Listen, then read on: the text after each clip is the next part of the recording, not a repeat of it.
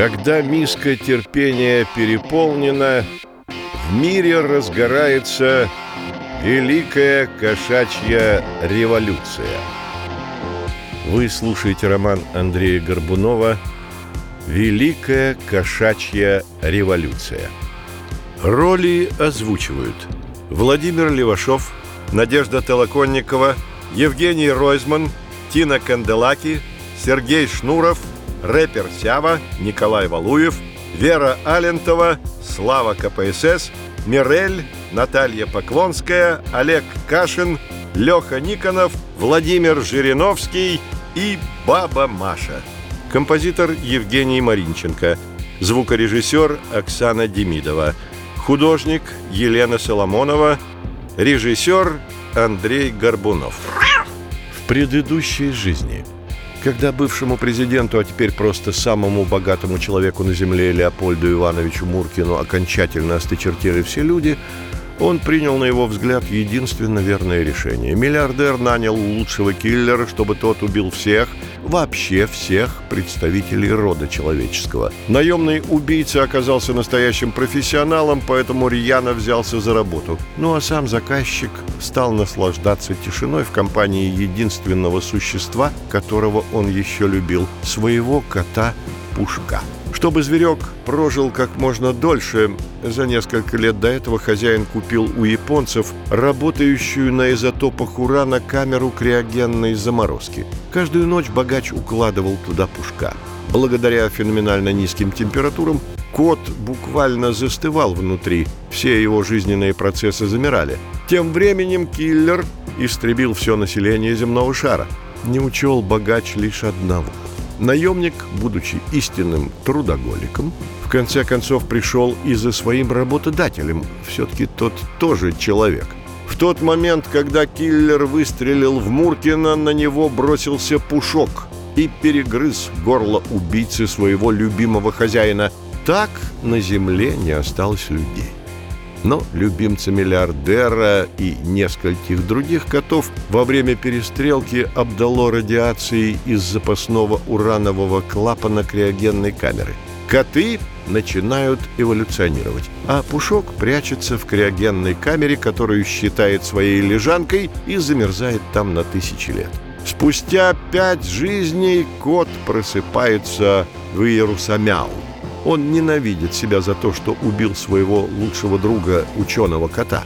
Пушок приходит к выводу, что когда он во всем слушался Леопольда Муркина, его жизнь была гораздо лучше и проще. Кот начинает рассказывать местным жителям о своем хозяине, который за проступки карала, за добрые дела кормил и обеспечивал всем необходимым. Постепенно весть о мифическом существе, хозяине распространяется по всем провинциям. Из уст в уста передается молва, что хозяин живет высоко-высоко в пентхаузе и заберет к себе всех праведных котов. Но сам любимец хозяина, уже и думать забыл про Леопольда Ивановича. Он влюбился в местную кошку Мурку, и она отвечает ему взаимностью. Тем временем в окружении к Пушку внедряется провокатор из имперского военного отряда. Он докладывает командованию, что Пушок ставит хозяина выше императора и хочет захватить власть. Чужака собираются казнить, но ученик прячет Пушка вместе с невестой Муркой в криогенной камере – Механизм заморозки снова пущен в ход. Жизнь шестая. Однажды в Среднекотовье. Часть первая. Кот открыл глаза. Все небо было затянуто серыми тучами. Лил дождь. Лежанка ютилась в углу какой-то грязной узкой улочки, составленной из обшарпанных четырехэтажных домишек. Вокруг валялись обглоданные птичьи кости — пожухлая морковная ботва, комки скатавшейся шерсти и просто помои непонятного происхождения. Зверек было решил, что криогенная камера оказалась в выгребной яме, однако, приподняв голову, он увидел, что остальная часть улицы еще больше похожа на свалку. «Пушок, я рожаю, уже второго!» Раздался укоризненно-пронзительный кошачий рык откуда-то сбоку. Беляк, хрустя затекшими суставами, встал и повернулся в ту сторону, откуда раздался крик. На вымощенном неровными камнями тротуаре лежала Мурка. Рядом ползал пушок. Точнее, там ползал котенок, но этот белый с черными ушами зверек был настолько похож на него, что любимец миллиардера упал в обморок. Беляк снова очнулся и тут же судорожно вздрогнул. По нему кто-то топтался. Первым делом кот решил, что это вернулись мучители, готовые снова подвешивать его за хвост. Но топтательные движения вызывали исключительно приятную щекотку, а уж никак не боль. Пушок подозрительно приоткрыл глаза. По его грязно-белому животу носились три котенка. С самым задиристым и беспокойным любимец хозяина уже познакомился. Маленькая копия его самого так и норовила столкнуть своих приятелей с занятой высоты. Впрочем, те двое тоже были не из робкого десятка. Рыжие непоседы, как две капли воды, похожие на мурку, скооперировались и горными козлами поскакали на мини-пушка. Тот от неожиданности замер и, получив два мощных лобовых удара, скатился с живота отца. От этой чехарды у Беляка закружилась голова. Он опять в любой момент был готов лишиться чувств. Даже не думай больше падать в обморок. Рявкнула на благоверного Мурка. «Это-то кто?» пролепетал упавшим голосом новоявленный отец и указал дрожащей лапой на котят. Те живо откликнулись на новые развлечения, и все трое повисли на тощей линялой конечности. «Дети твои!» — безапелляционно резюмировала кошка. Котята, мурлыкая, накинулись на папу и повалили обратно в криогенную камеру. Глава семейства только хотел осведомиться, откуда они взялись, но любимая его опередила. «Родила, пока ты прохлаждался», — сообщила она сурово, но тут же растаяла. «Не знаю, как мы очутились в этих краях, но, кажется, здесь тебя никто не собирается убивать. Это, конечно, не лучшее место для воспитания наших котят. Все-таки грязь повсюду, но жить здесь определенно можно».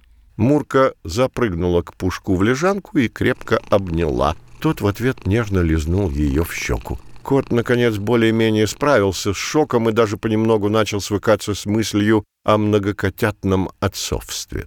Ту беленькую, которая вылитая ты, я назвала Пушанной. Торжественно объявила Миудейка, когда все семейство выбралось из криогенной камеры. «Это девочка?» — скривился Пушок. «Конечно, девочка. Смотри, какая хорошенькая. Разве коты могут быть такими?» Пушанна, соглашаясь с мамой по всем пунктам, одобрительно замяукала. «Мяу-мяу». «Я не понимаю, чем ты, Пушок, недоволен. У тебя целых два сына». Кошка потрепала по мокрым от дождя холкам рыжих котят. Тот, у которого кончик хвоста белый, лансикот, а вот этот милый мальчик — персиваль. «Могла бы и меня дождаться, чтобы выбрать имена», — буркнул Пушок. «Меньше валяться нужно». — хмыкнула благоверная. Нежно огрызаясь, парочка вместе с ползущими в грязи отроками вывернула с безлюдной улочки на широкий проспект. Впрочем, возросший масштаб на чистоте никоим образом не сказался. Озираясь по сторонам, Пушок не сразу обратил внимание на надсадный плач. Ревел Персиваль, а может, Лансекот. На мордочку они оба были одинаковы. В заплаканных зеленых глазах ясно читался вселенский ужас перед малышом важно прогуливался голубь. Периферийным зрением Пушок уловил, что местные жители как-то вдруг напряглись и вроде бы даже сгруппировались вокруг их семейства. Но не успел любимец миллиардера уточнить, что им, собственно, надо, как в его левое ухо врезались слова. «Пушок, сделай уже что-нибудь с этой мерзкой птицей. Смотри, как она пугает лансикотика». Кот поморщился, поднял с земли огрызок яблока и запустил в голубя. Пернатое создание испуганно подпрыгнуло и удалилось в небо. Пушок самодовольно улыбнулся Мурке. Та одобрительно кивнула. Но поднявшийся вокруг ор не дал насладиться вновь достигнутой семейной гармонией. «Этот идиот спугнул наш ужин!» Сорвалась на истерический крик пожилая кошка. «Мы две недели охотились за этим голубем. Говорят, это последняя птаха во всем Мурляне». «Оно и понятно. Мы их уже два года едим. А последним, видимо, не полакомимся. Голуби сейчас, ох, какие пуганые стали. Этот, скорее всего, уже на край света летит». Вздохнули коты. «Вы едите голубей?» — наморщила нос Мурка. «Фу, какая гадость!» «Гадость! Да вы вообще откуда такие выползли?» во все глаза уставились на незнакомцев местные. У нас вообще-то великий голод в самом разгаре. По всей Катавропе, как бы это помягче выразиться, жрать нечего. Великий, великий голод? Испуганно переспросила чита чужаков. Пушок машинально погладил свой живот. Остатки криогенного сна уже окончательно выветрились, и голод, пусть и невеликий, начал давать о себе знать. «Он самый!» Отплевываясь от дождевой воды, кивнул какой-то словоохотливый горожанин. «Дожди, как зарядили три года назад, так и хлещут. Какая скотина была, от ливней, будь они неладны, заболела да сдохла!» Тут по толпе пронесся ропот. Кашквизиторы, кашквизиторы, кашквизиторы. В следующее мгновение все местные жители, как по команде, расплылись в самых широких улыбках, какие только доводилось видеть любимцу миллиардера. Через толпу протискивались четыре кота в черных балахонах с охапками хвороста под мышками. Они недолго, но пристально изучали каждую улыбку. Но один мурлянец не смог совладать с нахлынувшей печалью. На его морде отобразилась вся тоска и скорбь голодной Котовропы. Именно эту гримасу и застали кашквизиторы. «Какой прекрасный сегодня денек! Не находите?» — обратился к толпе один из котов в черном. «Да, да, да, да, именно, именно так. так!» — хором ответили горожане. А вот один из вас так не считает. С сожалением покачал головой обладатель самого длинного балахона. Этот кот определенно не верит, что жизнь прекрасна и будет еще лучше. Кашквизитор указал острым когтем на грустного кота. Тот мигом спохватился, быстро вытер слезы и попытался изобразить на морде вселенское счастье. Еле слышным шепотом бедняга выдавил. «У меня все чудесно. Жизнь — это сплошной калейдоскоп праздников». В поисках причин для радости он поднял глаза к небу, но, как назло, сквозь моросящий дождь, зверь разглядел очертания голубя, уносящегося вдаль. Досада и сосущее чувство голода подступили к горлу с новой силой. Губы задрожали, глаза заволокла предательская пелена, и слезы с новой силой хлынули из зеленых глаз. — Это дождь! — поспешил оправдаться мурлянец. — Конечно. Сухо кивнул кашквизитор, взял у помощника красный шелковый платок и провел им под глазом дрожащего бедняги затем отдал кусок ткани обратно. Младший коллега лизнул платок и резюмировал «Соль». «Соль! Все слышали? Соль! А значит, слезы. Эти вездесущие приспешники плохого настроения» громогласно объявил главный кашквизитор и снял капюшон. Его голова была полностью побрита. Черная шерсть осталась лишь на больших ушах. От этого кот казался существом из другого, но уж никак не более радостного мира. А ты ведь меня почти обманул, ремесленник.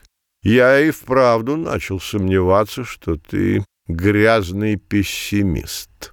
Какой же я пессимист? Что вы такое говорите, кашквизитор Клыквимада? Залепетал обвиняемый. «Угу, да ты и имя мое знаешь», — театрально удивился Клыквимада.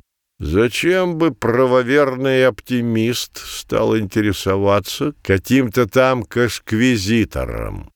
«Так ведь вас весь Мурлиан знает. Спросите у любого в этой толпе». Кот с надеждой повернулся к горожанам, но те, будто не замечая его, продолжали тянуть улыбки и смотреть в пустоту. «Хочешь сказать, что ты не предаешься грусти каждый раз, когда закрываешься в своей крохотной холодной квартирке?» «Конечно нет. Я вообще не знаю, что такое грусть», — попытался непринужденно весело ответить кот, но от этого его голос зазвучал еще более испуганно. «Значит, ты отрекаешься от депрессии?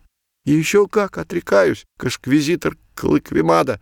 что и требовалось доказать. Лучезарно улыбнулся кашквизитор. Правоверный оптимист никогда не будет отрекаться от того, к чему не имеет отношения. Но никаких «но», ремесленник, твоя вина доказана. Фыркнул Клыквемада и бросил под лапы пессимисту связку хвороста. Только огонь в силах согреть твое ледяное сердце и вернуть тебе жажду жизни. На кой черт мне ваша жажда жизни, если я сгорю? Но перед этим тебя ждет несколько самых ярких минут в твоей жизни. Ты, наконец, поймешь, что жизнь прекрасна. Вы мне лучше пожрать дайте, я тогда этой вашей радостью просто фонтанировать буду. Доведенный до отчаяния кот бросился на клыквемаду, но запнулся об лежащий под лапами хворост и рухнул в лужу. Подоспевшие младшие кашквизиторы заученными движениями связали пессимиста, заткнули ему рот толстой веткой и водрузили на уже сооруженное кострище. «Так возрадуемся же, дорогие мои братья и сестры, что одним пессимистом в нашем прекрасном мире стало меньше», — воодушевленно возвестил главный оптимист и щелкнул наточенными когтями. Затем еще и еще раз Высеченные искры одна за другой упали точно в центр разложенных шалашиком веток. Когда сырые дрова все-таки задались огнем, Мурка пристально посмотрела на Пушка. «А тебе не кажется, дорогой, что наши котята еще слишком малы для таких зрелищ?» Беляк намек понял и без лишнего промедления взял на лапы Пушанну и Лансикота, а может, Персиваля, Второго сына благоверная взяла на себя. Но не успело молодое семейство пройти и десяти шагов, как на их пути возникла пожилая кошка. С ее морды до сих пор не сошла механическая улыбка, но в выцветших глазах застыли слезы. «Зачем вы согнали голубя?» — упавшим голосом спросила горожанка. «Вы хоть понимаете, что бедный Жорж сейчас догорает по вашей вине?» «Простите», Смущенно извинилась Мурка и опустила глаза.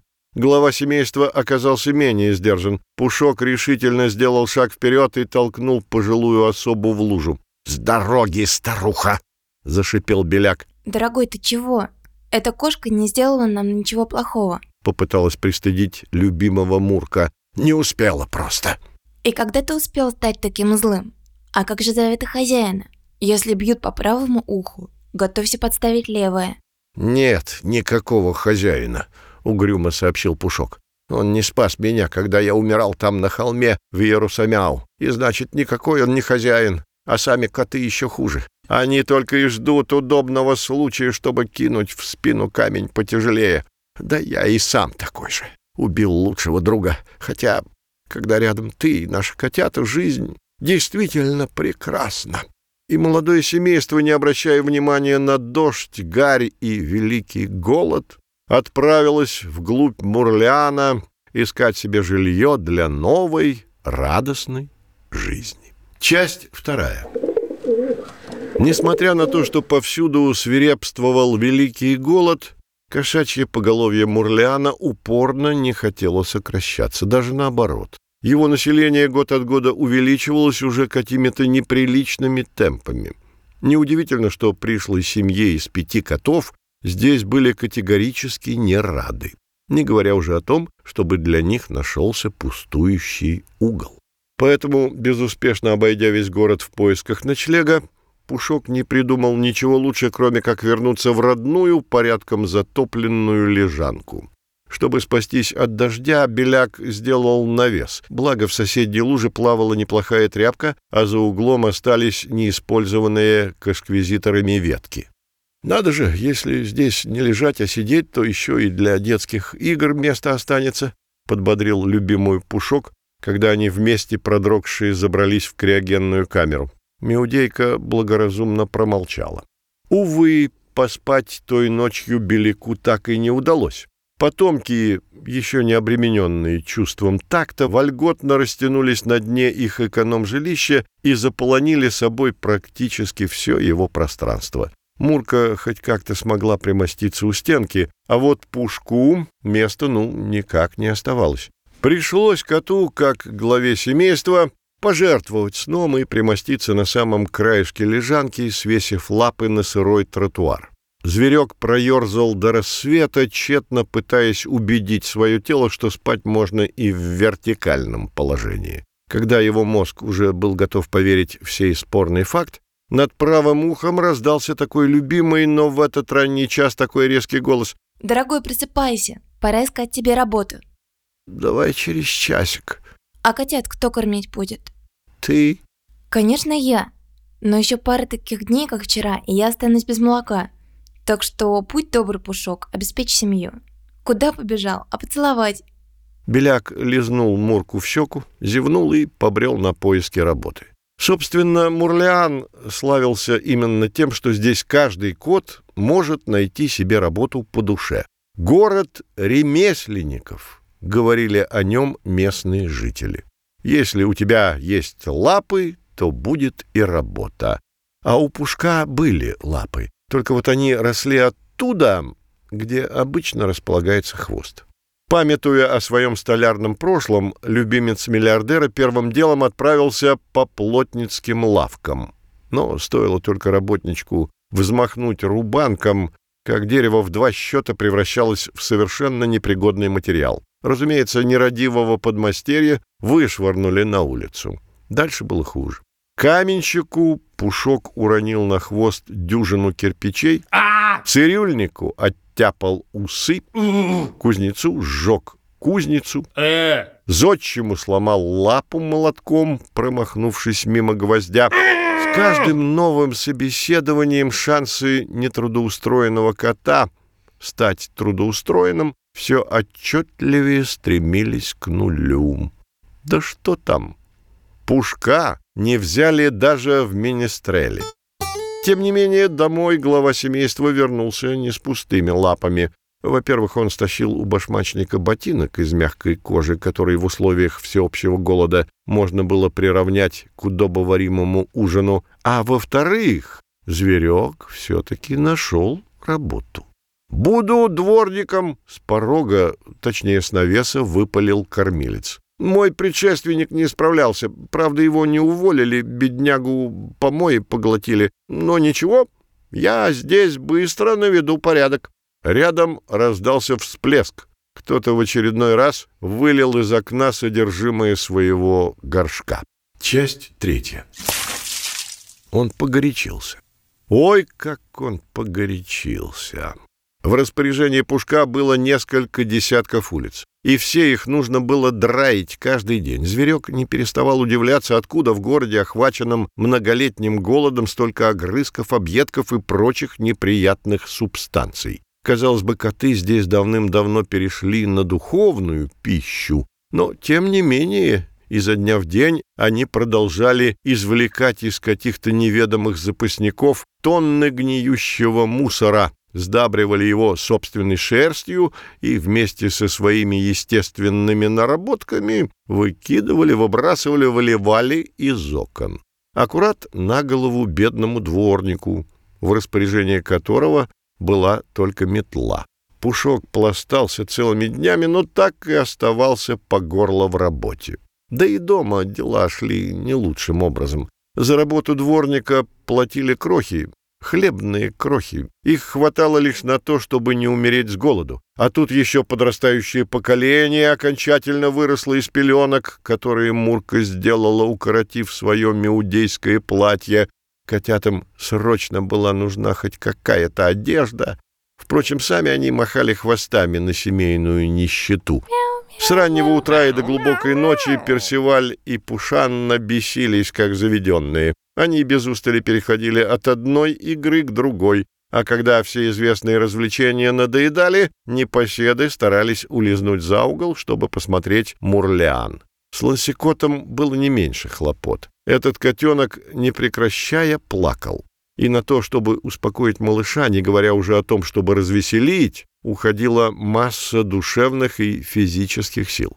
Разумеется, в такой ситуации кошке было не до правоверного оптимизма. Мурка все чаще упрекала Пушка, что котята практически не видят отца, и крайне редко дарила ему улыбки. Да что там? Мурка из последних сил вымучивала их даже для снующих повсюду кашквизиторов. В общем, работа хотя бы отвлекала Пушка от мысли о том, что его семья живет на улице в мокрой лежанке и что ему нечем кормить котят. В бесчисленный раз прокручивая в голове эти крайне невеселые факты, Пушок мел улицу. «Молодой кот, нужно вести себя поосторожнее, когда рядом кашквизиторы», — сказал кто-то шепотом. «Что вам надо?» Буркнул Пушок, смерив холодным взглядом большого белого кота, остановившегося рядом с ним. «О, поверьте, совершенно ничего, просто у вас такое скорбное выражение морды, что если бы это заметили кашквизиторы, то гореть вам вон на том костре». Горожанин указал налево. Там опять кого-то сжигали за служение пессимизму. «И зачем вы меня предупредили? Вам-то что за дело?» «Да вы не горячитесь. Просто мне знаком ваш взгляд. Я прекрасно знаю, каково это, когда хочется лезть на стену от отчаяния. Мне и самому, если честно, не до веселья. Я молочник, молочник Марсель. Хотя какое сейчас молоко кругом этот чертов голод. Когда у крестьян погибли все коровы, мне пришлось закрыть свой магазин. Вскоре дела стали совсем плохи. Жена не выдержала и вместе с двумя нашими котятами уплыла в Кэтглию. Сказать, что я рухнул в пучину депрессии, это ничего не сказать. Собственно, я и сейчас там, и вы, мне кажется, тоже близки к этому. Так что ради хозяина будьте осторожны. Спасибо, — грустно улыбнулся Пушок. И еще, если вам станет совсем тяжело и до боли в когтях захочется с кем-нибудь поделиться, так сказать, излить душу, забудьте об этом. Кругом рыщут полчища шкур, готовых сдать вас к эквизиторам. Но зачем им это нужно? Как зачем? Чтобы самим стать слугами оптимизма. Фррр. Вот хвостодуры, — фыркнул Пушок. Ни в жизнь не стал бы кашквизитором. Увы, не все такие благородные, как вы. За квартиру и пищевую дотацию некоторые коты еще и не такое сделают. Что вы сказали? Да, за то, что вы сдадите десяток другой пессимистов и станете кашквизитором, вам дадут квартиру. Ну, прощайте, сударь, и держите хвост трубой. Большой белый кот пожал любимцу миллиардера лапу и зашел в дом. Пушок задумчиво посмотрел ему вслед. Уже через неделю молодое семейство заселилось в уютную квартиру молочника Марселя. Его пеплу она теперь была без надобности. А вот Пушку нужно было обеспечивать семью.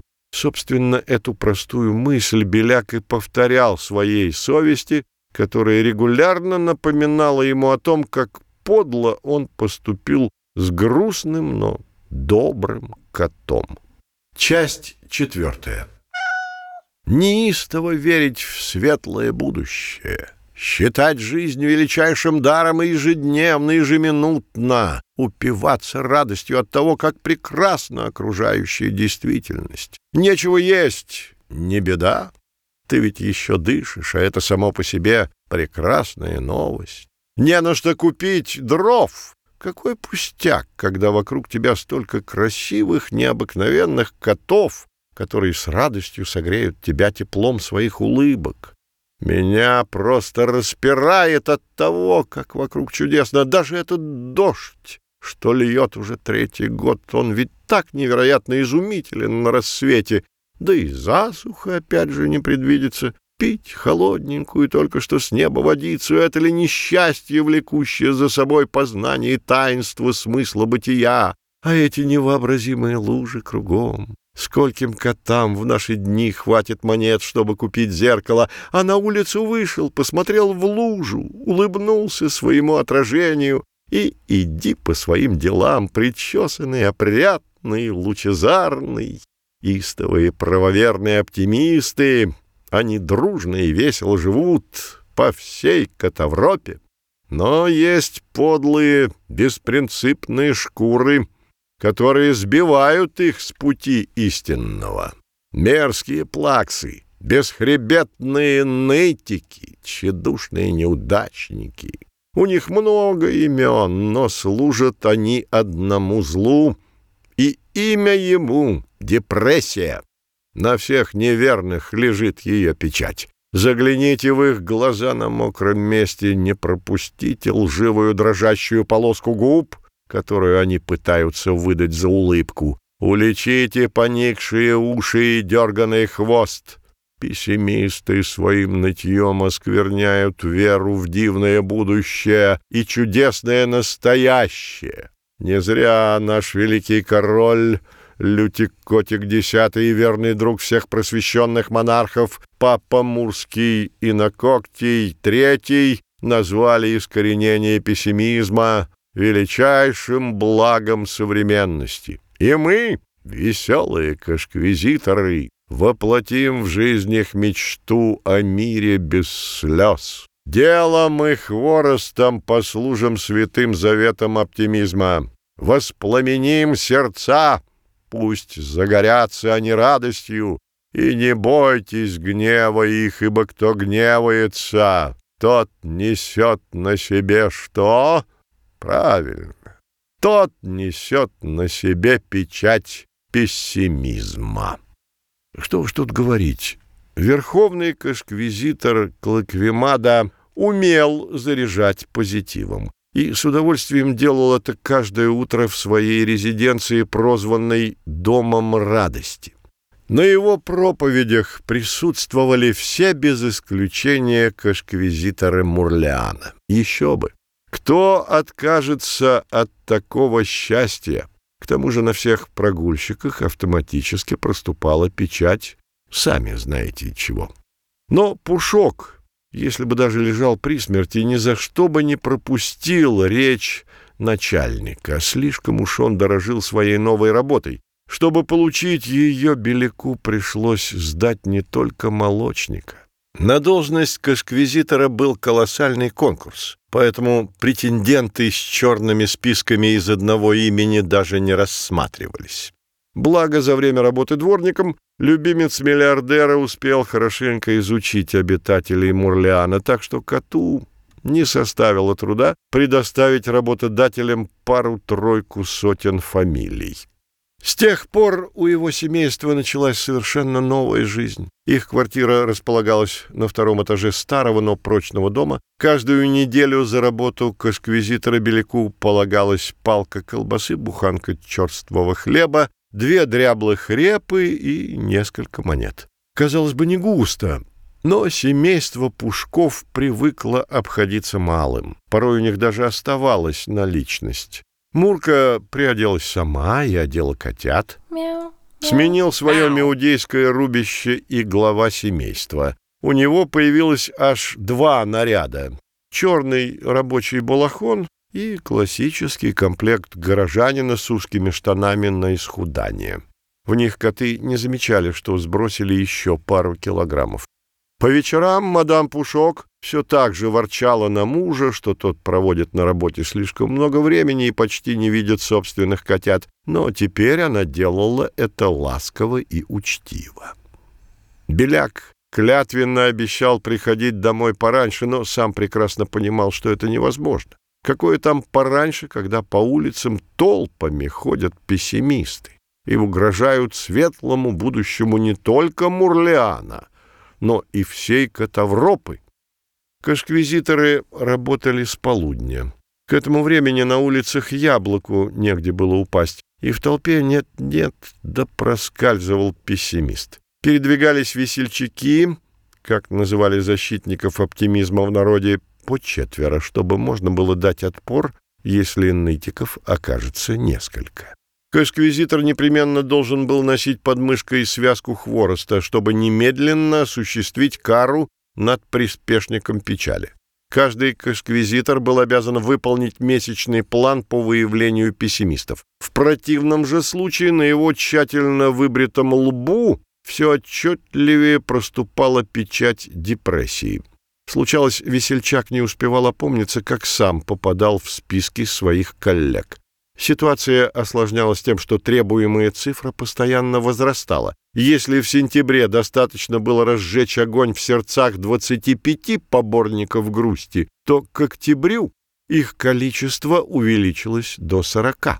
А в декабре Лютик, Котик и Папа Мурский заломили и вовсе рекордные требования — 160 пессимистов с носа.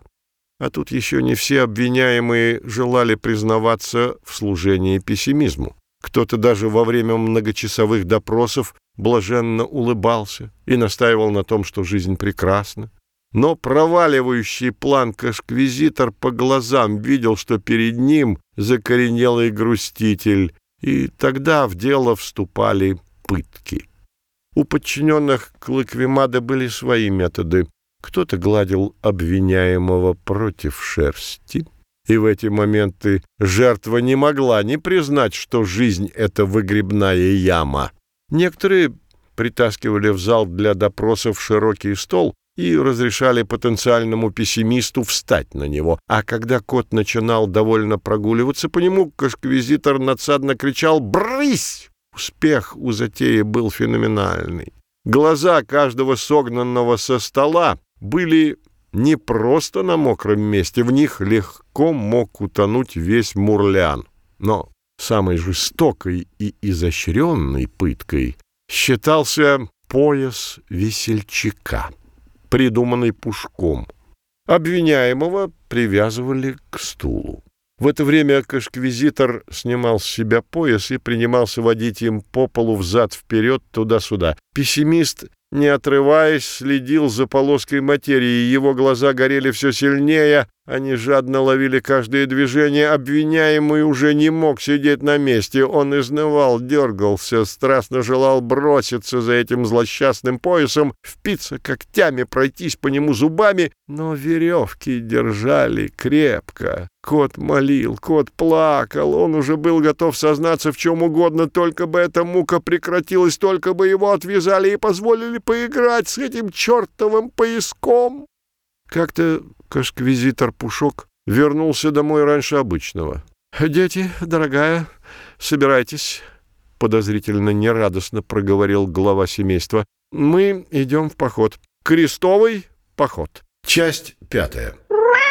За двенадцать часов до этого Клыквимада неожиданно вызвал Пушка к себе. «Садись, младший кашквизитор», — радостно поприветствовал подчиненного верховный весельчак. «Ты прекрасно работаешь, делаешь огромные успехи в деле искоренения пессимизма. Думаю, Пушок, ты сам отчетливо видишь, как твоя деятельность благотворно влияет на настроение котов. Они определенно стали больше радоваться жизни». Пушок тихонько замурлыкал. Ему определенно нравилось то, что он слышал. «Кажется, попахивает повышением», — улыбнулся сам себе младший кашквизитор. «На таких кашквизиторах, как ты, Пушок, и держится все наше оптимистичное общество», — продолжал Клыквимада под нарастающее мурлыканье подчиненного. «Но в то же время я прекрасно понимаю, что работа кашквизитора — это сложнейший и упорный труд». Поэтому, чтобы ты отдохнул морально и физически, так сказать, восстановил силы, я отправляю тебя в крестовый поход на год. Погуляешь по пустыням Царапазии, наберешься вдохновения. Ну и так как эти двенадцать месяцев ты не будешь исполнять свои прямые кашквизиторские обязанности, жалование ты, естественно, получать тоже не будешь. Трель мурлыканье резко оборвалась. Пушок удивленно уставился на начальника. «Пушок, ты чем-то недоволен? Не заразили ли пессимисты тебя своим унынием?» Младший кашквизитор радостно замотал головой. «И еще, Пушок, семью необходимо взять с собой. Твоя квартира в ближайшее время понадобится нам для других служебных нужд. А почему поход называется крестовым? Поинтересовался на прощание новичок. О, когда придет время, ты сам все поймешь. Добродушно ответил Верховный. Оказалось, подобный разговор Клыквимада провел с пятьюдесятью кашквизиторами, 49 из них включая Пушка, приняли новость о походе с присущим весельчакам задором и позитивным настроем. Но запал младшего кашквизитора Луи в тот день сломался. Едва покинув Дом радости, кот принялся рассказывать друзьям и коллегам направо и налево, что Клык Вимада и те, кто повыше, чихать хотели на душевное состояние кашквизиторов, Просто государственная казна пуста, платить весельчакам нечем, вот их и отправляют на год в неоплачиваемые походы. Причем в разные направления, чтобы обиженные коллеги, объединившись, не решили проучить начальство. Чушь, конечно, полнейшая. Смотреть на повредившегося умом Луи было грустно и больно, а слышать его бредни еще тяжелее. Поэтому, чтобы кот не мучился, Клыквимада оперативно отправил отряд согреть сердце и разум младшего сотрудника. «Знаете, почему крестовый поход называется крестовым?» — кричал коллегам связанный Луи, пока те аккуратно раскладывали хворост под его лапами потому что он ставит крест на ваших...» Кота перебил треск горящих веток.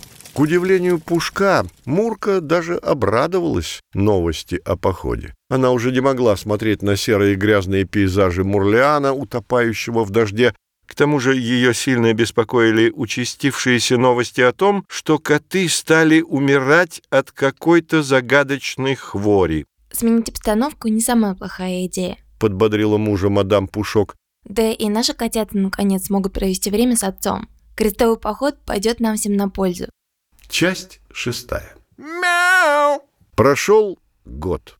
Порядком поистрепавшееся семейство возвращалось в Мурлеан. Когда они только отправились в дорогу, Пушок и Мурка несли своих детей на себе. А теперь маленькие котятки до того вымахали, что у них на лапах уже легко бы поместились сами родители. Кажется, я начал понимать, почему этот маршрут назвали крестовым походом. В очередной раз пробурчал Пушок. Мы просто поставили жирный крест на потраченном времени. А, по-моему, отлично время провели. Все эти пустыни, горы, реки, враждебные деревушки — это так увлекательно. Подскочила к отцу Пушанна. Глупая кошка. Фыркнул брат. Забыла, что ли? Мы еще пока не в Мурлиане. Здесь не обязательно притворяться, что тебе все нравится. Или ты боишься, что тебя папа арестует? Пушок нахмурился и погрозил сыну лапой. «Лансикот, да шутишься у меня, не посмотрю, что ты уже взрослый. Возьму пояс и выпарю». «Пап, ну сколько можно нас путать? Я Персиваль», — закатил глаза молодой кот. «А вон тот Плакса, что опять стер лапы, Лансекот».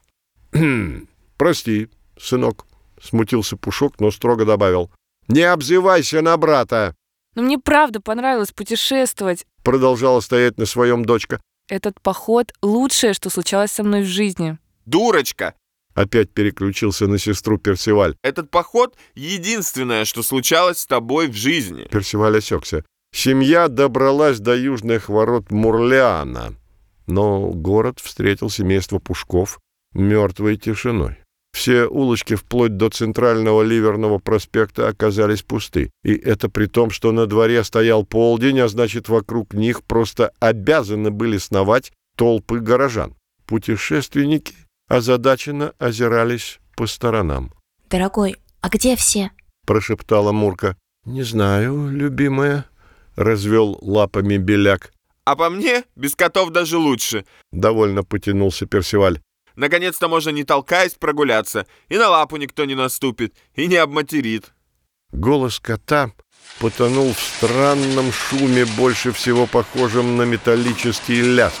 Звук доносился из переулков и быстро нарастал. Не успели пушки хорошенько испугаться, как из подворотни выскочил отряд котов. Хотя понять, что это представители рода мурлыкающего, было довольно сложно, все незнакомцы носили железные латы.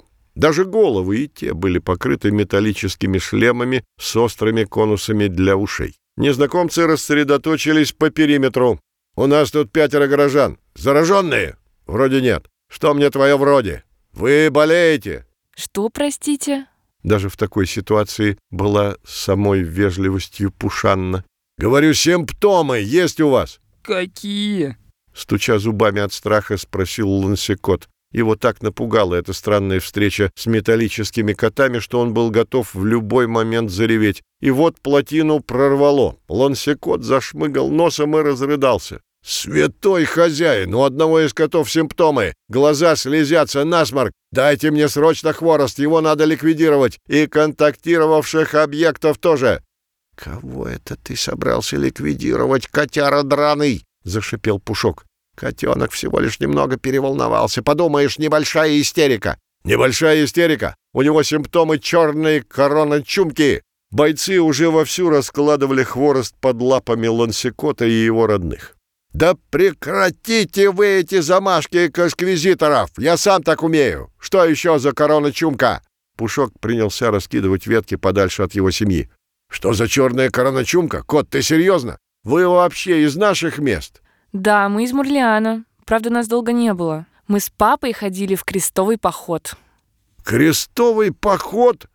Самый разговорчивый из металлических котов поднял забрало и присмотрелся к морде беляка. «Младший кашквизитор Пушок, это ты?» «Ха! Ну ты оброс, котяра! Я тебя еле узнал. А котятки твои ничего себе вымахали. О, Амурка, все такая же красавица!» «Фредерик?» — встрепенулся Пушок. «Кашквизитор Фредерик! Ах ты, линялая шкура, совсем тут от лап отбился. «Быстро ж ты забыл, кто тебе трех пессимистов подкинул, когда ты в ноябре зашивался. Повезло тебе, что тебя в крестовый поход не отправили. Твой сын точно не болен черной короночумкой?» Спохватившись, Фредерик быстро опустил забрало. «Говорю же, просто от эмоций разревелся парень. Ну ты же знаешь Лансикота, он всегда таким был», — начал раздражаться Беляк. «Что тут вообще происходит?» В это время бойцы в доспехах начали по новой обкладывать семейство Пушков хворостом. «Расслабьтесь, кашквизиторы, это же Пушок из десятого взвода. Из Крестового только вернулся, его семья здорова, ручаюсь!» Фредерик отогнал коллег от походников. «А чего вы так вырядились? Где старые добрые балахоны?» Еще больше нахмурился Пушок.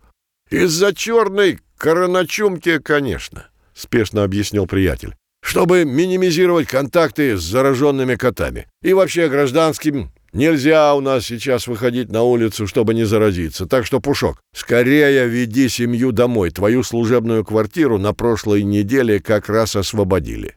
«Кашквизиторы, срочно в путь!» — раздалась команда откуда-то сбоку. «Через два квартала отсюда обнаружены гуляющие коты. Скорее всего, зараженные. Приказано ликвидировать!» «Ну, все, Пушок, больше не могу болтать. Удачно добраться до дома. Ни с кем не разговаривайте по дороге. Никогда не знаешь, от кого подцепишь черную короночумку».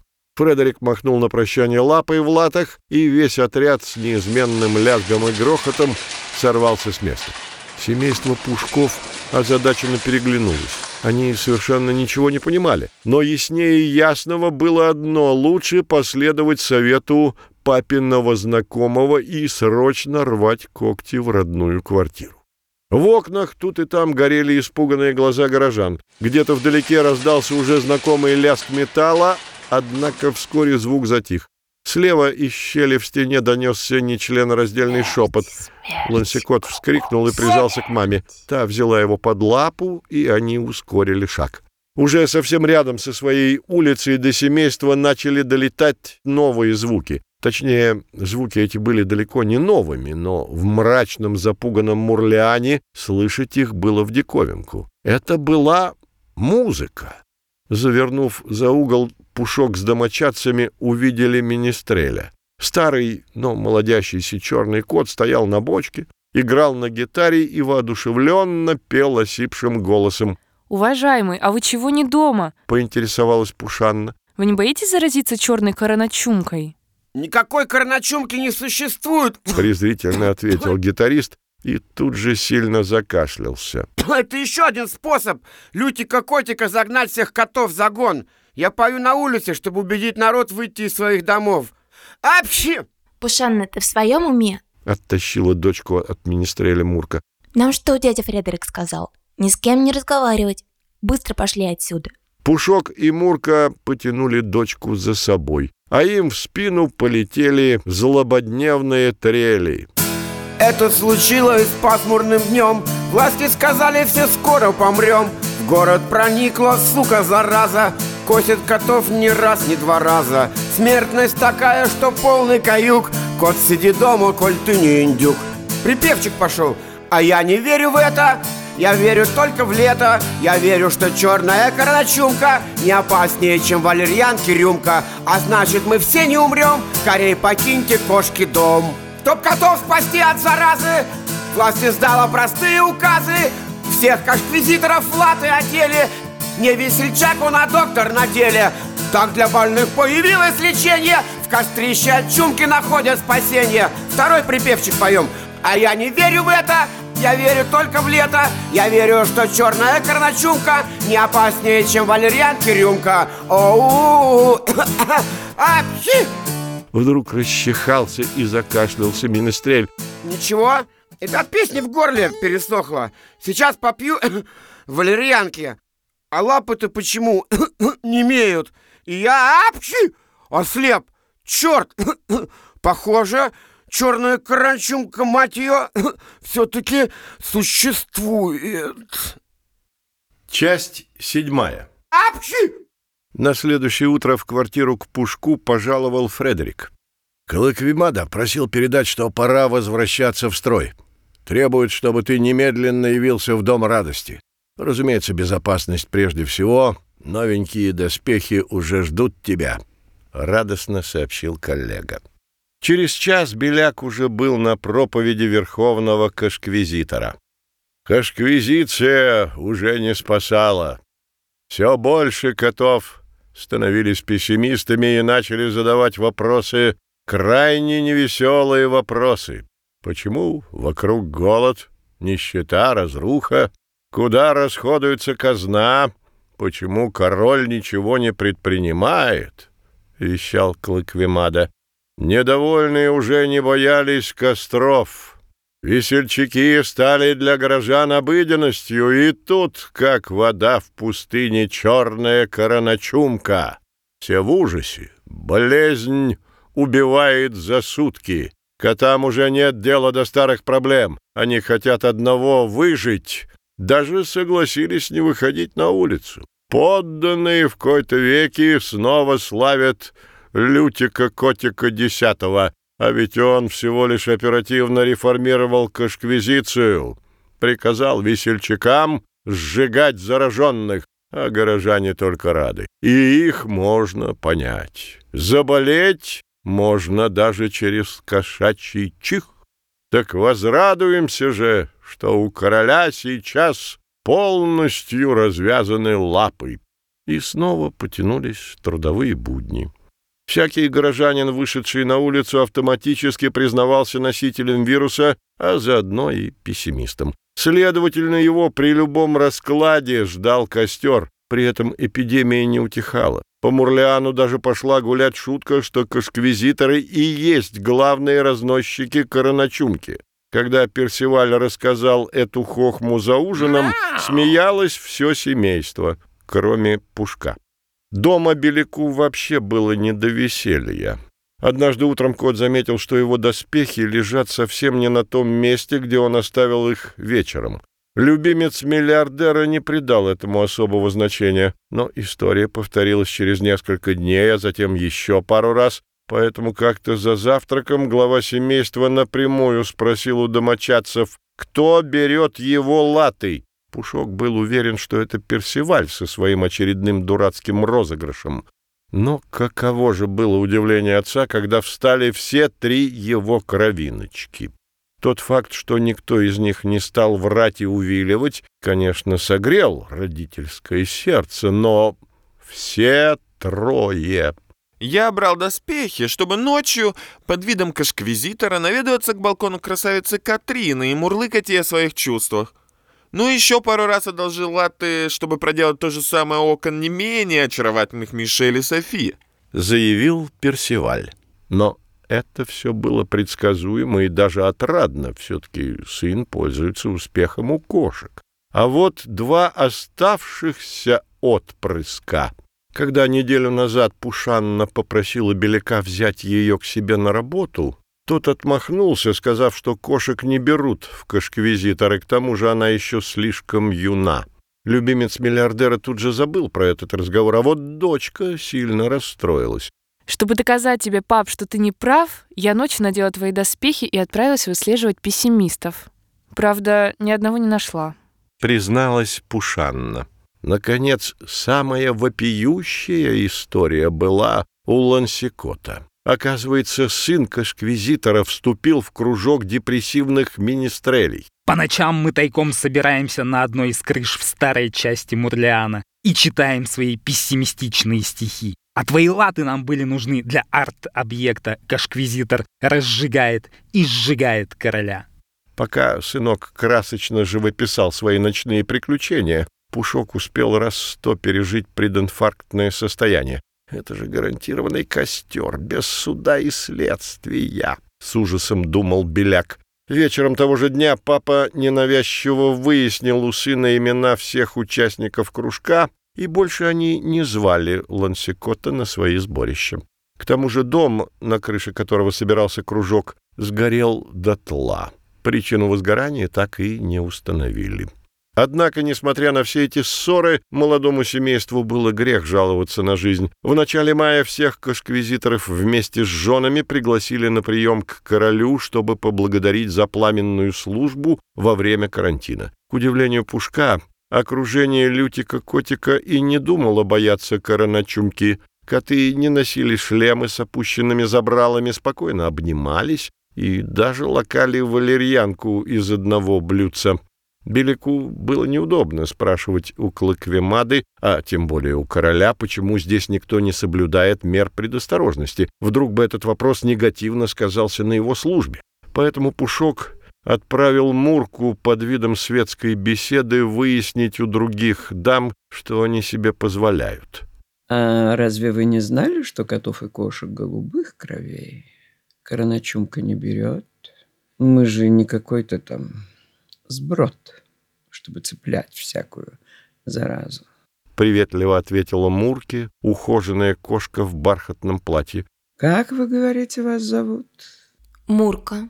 Только и успела произнести супруга кашквизитора. В следующее мгновение их разговор прервал слуга.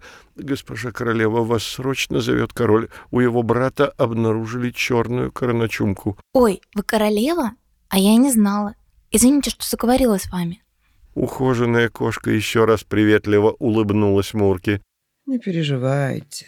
Хоть я и королева, но королевской красотой хозяин одарил именно вас. Прощайте. Мяу». Титулованная собеседница статно удалилась, а окрыленная Мурка вернулась к супругу. Пушка, конечно, не устроил ответ королевы по поводу короночумки, но комплиментом в адрес жены кот остался более чем доволен. Часть восьмая. Мяу. Тем утром, впервые за все то время, что они жили в Мурляне, дождь прекратился, и выглянуло солнце. Редкие лучи лизали начищенные доспехи пушка. Кот щурился, но не опускал забрала, когда еще выдастся возможность понежить нос солнечным теплом. Настроение было лучше некуда, каким и полагается быть у истинного кашквизитора, Беляк, как всегда в это время, пришел на проповедь Клыквемады. Но обычно радостные морды сослуживцев сегодня смотрели на него сочувственно и даже с тоской. «Котяры, вы что, все корначумку подхватили?» Снимая шлем, попытался разрядить обстановку Пушок. «Что с вами?» «Не с нами, а с твоей женой», — вздохнул кашквизитор Фредерик. Ты лучше присядь, Пушок. Любимец миллиардера насторожился. Тут такое дело. Из столицы указ. арестовать и казнить твою Мурку. Не стал ходить вокруг да около приятель. Читаю дословно. За возмутительную попытку копировать облик королевы с целью затмить собой монаршую особу, признать мадам Пушок изменницей Родины, а также пессимисткой и немедленно приговорить к смертной казни через хворост и факел. Мяу. Пушок нервно хохотнул. Да быть такого не может. Что за чушь? Это точно какая-то ошибка. Королева теперь с Муркой подруги. Они так мило пообщались на балу. Ха, мило. Королева, как увидит кошку красивее себя, никому житья не даст, пока соперницу в могилу не сведет. Пушок, очень внимательно послушай меня. Твою жену уже не спасти. Но этот приказ, скорее всего, никак не скажется на твоей карьере, Подумай о своих котятах. Хотя бы ради них сейчас прими правильное решение. Мне самому в свое время пришлось сдать двух своих жен, а вторую супругу я даже рад был отправить в топку. Тебе нужно смириться с приказом. Даже не подумаю. У тебя нет выбора. Отряд убыл к вам домой еще до твоего прихода. Фредерик еще пытался что-то донести до Пушка, но тот Выскочил из дома радости. Со всех лап он бросился на помощь Мурке. Уже в паре кварталов от их жилища зверек понял, чего ему так сильно не хватает. Кашквизитор забыл свой шлем в резиденции Клыквемады, а он бы сейчас очень пригодился. Кота обступила компания пессимистов. «Ребята, вы в своем уме?» — попытался выбраться весельчак. «Нельзя выходить на улицу, вы можете заразиться короночумкой. А ну, пошли все по домам, пока я хворост не достал но эта угроза лишь раззадорила горожан. «Кашквизитор, у нас мирное шествие! Сколько можно сидеть в четырех стенах? На всех хвороста не хватит!» Вместе с лозунгами из глотки одного пессимиста вырвался очень нехороший кашель. В это время он кричал аккурат в морду пушку. Наконец, кашквизитору удалось выбраться. А что, если тот кашляющий кот был болен короночумкой? В голову тут же полезли самые живописные истории о мучительной смерти от черной хвори, но глава семейства присек подступающий страх на корню. Главное сейчас спасти Мурку, а уж протянуть лапы от неизлечимой заразы он всегда успеет. Пушок вдруг резко закашлялся, и все поплыло перед глазами, да и тело разболелось, будто кота, и сжалил рой ос. Однако зверек и не думал отступать. Он немного отдышался и, шатаясь, продолжил путь. И вот кот добрался. Еле передвигая лапы, Беляк поднялся на второй этаж. Двери квартиры оказались распахнуты. Кругом валялись разбросанные вещи, из запертого шкафа доносился громкий стук. С трудом преодолев пять метров, глава семейства отпер засов. В ту же секунду с вешалкой наперевес на него бросилась Пушанна. «Получайте, трусы!» — закричала дочка. «Вот вам позорные шкуры!» «Пушанна, постой! Остановись! Да стой же ты!» — прохрипел папа. «Не подходи ко мне, кажется, у меня короночумка. Прикрой быстро нос и рот большим маминым платком». Сам кот отошел от дочери как можно дальше. «Папа, они их забрали!» — разрыдалась Пушанна. «Твои коллеги забрали всех». «Как всех?» Мама открыла дверь. Думала, это ты что-то забыл и вернулся. А кашквизиторы с порога объявили ее изменницей Родины и попытались арестовать. Я, естественно, побежала ее выручать но Персиваль запер меня в шкафу, сказал «Ты-то хоть не лезь!» А сам ведь полез. Я в щель все видела. Братик уложил двоих, но этих тварей было котов десять. Они скрутили Персиваля и сразу три обвинения предъявили. Измена родине, пессимизм и подозрение на короночумку. Пушана больше не могла говорить. Ее грудь то и дело вздрагивала от всхлипов. «Дорогая, а с Лансикотом что?» «Говорю же, всех забрали!» Когда Лансикот увидел, что маму Персиваля арестовали, он разревелся. Тогда кошковизиторы арестовали его за уныние. Крысы кошачьи. «Дочка, не плачь. Все будет хорошо. Я всех осво... Я всех освобожу...» Тело Пушка пронзило судорога. Оказывается, самочувствие заболевшего короночумкой ухудшается даже быстрее, чем ему рассказывали. «Сейчас, Пушанна, я только дух переведу и пойду спасать маму с братьями. Пап, о чем ты вообще говоришь? Видел бы ты себя, тебя самого спасать надо. Я сама их освобожу. Пушок попытался подняться, но лапы предательски онемели, и в этот момент глава семейства понял, он уже никого не спасет. Теперь вся надежда только на Пушанну. Отец обреченно кивнул. «Хорошо, ступай, но будь очень осторожна. И еще, дочка, загляни под нашу с мамой кровать. На день рождения я хотел подарить тебе доспехи. Кузнец для тебя их выковал. Говорят, заранее не дарят, но нам сейчас не до примет». Беляк скривился в горькой усмешке. «Первым постарайся освободить Персиваля. Он поможет. Чаще всего сейчас казнят на Ливерном проспекте. Скорее всего, маму и братьев повели туда». Дочь примерила доспехи. Они смотрелись на ней, как влитые. Пушанна надела шлем и выбежала из квартиры. «Пап, держись, я верну маму и братьев!» — крикнула она уже из коридора. А ее отец остался наедине со своими невеселыми мыслями. «Твоя семья скоро сгорит на костре, а ты тут прохлаждаешься». От собственной беспомощности в пушке забурлила вся кровь. Выброс адреналина оказался настолько мощным, что его испугалась даже черная короночумка. Зверек почувствовал, как болезнь отступает. Правда, отступает недалеко. Но теперь ему хотя бы хватило сил, чтобы подняться. Он встал, спустился по лестнице и, качаясь, вышел на улицу, затем повернул налево и тут же рухнул. Но не от болезни, а от увиденного. Со стороны Ливерного поднимался густой черный дым. Спасти хотя бы Пушанну, только бы ее не схватили. Слова на силу пробились сквозь ком в горле. Короночумка вновь настигала. Пушку становилось все хуже. Он не мог бежать, хотя хотел этого больше жизни. Ему приходилось брести, то и дело придерживаясь за грязные стены домов. Он почти ничего не видел. Вот только зверек не мог понять, что тому виной, зараза или слезы. Дрожащей лапой новообращенный пессимист протер глаза. Он стоял напротив того самого места, где они с Муркой очнулись, где жена родила ему троих котят. Боковым зрением Пушок увидел их старенькое жилье, лежанку, в которой молодое семейство едва помещалось, но там они были счастливы. Рядом на стене виднелась надпись «В моей грусти прошу винить Кого именно винил в своей печали неизвестный автор, непонятно. Черная копоть от недавнего костра скрыла окончание фразы. Очередная судорога свела кошачье тельце, и весельчак-пушок, закашлявшись, рухнул на залитую солнцем мостовую. Часть девятая. В криогенной камере сидело двое выходцев из Царапазии. «Смотри, Чан, там кот упал. Надо бы помочь». «Благотворительная твоя шкура. Ладно, давай положим его в нашу лежанку. Может, оклемается». Коты-чужеземцы взяли бьющегося в конвульсиях пушка за лапы и перенесли в обшарпанную, дурно пахнущую криогенную камеру.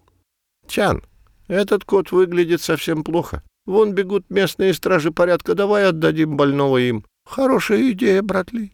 Нихао, полисия!» Кашквизиторы охотно направились к подозрительным чужестранцам. «Мы тут кота нашли, он совсем плох. Нас это взволновало», — начали объяснять Ли и Чан. Но весельчаки не понимали, что те лопочут. «Почему вы находитесь на улице? Кто разрешил выходить из дома? Симптомы есть? Какие-то вы совсем не веселые. Парни, тащите хворост, у нас тут подозрение на заражение. Выходцы из Царапазии поняли только одно. Что-то объяснить местной полиция невозможно. Поэтому Чан и Ли рванули на утек. Кашквизиторы бросились в догонку, и криогенная камера осталась в гордом одиночестве. Пушка знобила. Ему казалось, что сейчас по меньшей мере 40 градусов мороза. В беспамятстве Беляк схватился за крышку лежанки и дернул ее на себя. Та наглухо закрылась. Вечером на серебряный агрегат приземлилась стая голубей. После того, как улицы Мурлиана опустели, птицы стали возвращаться в город.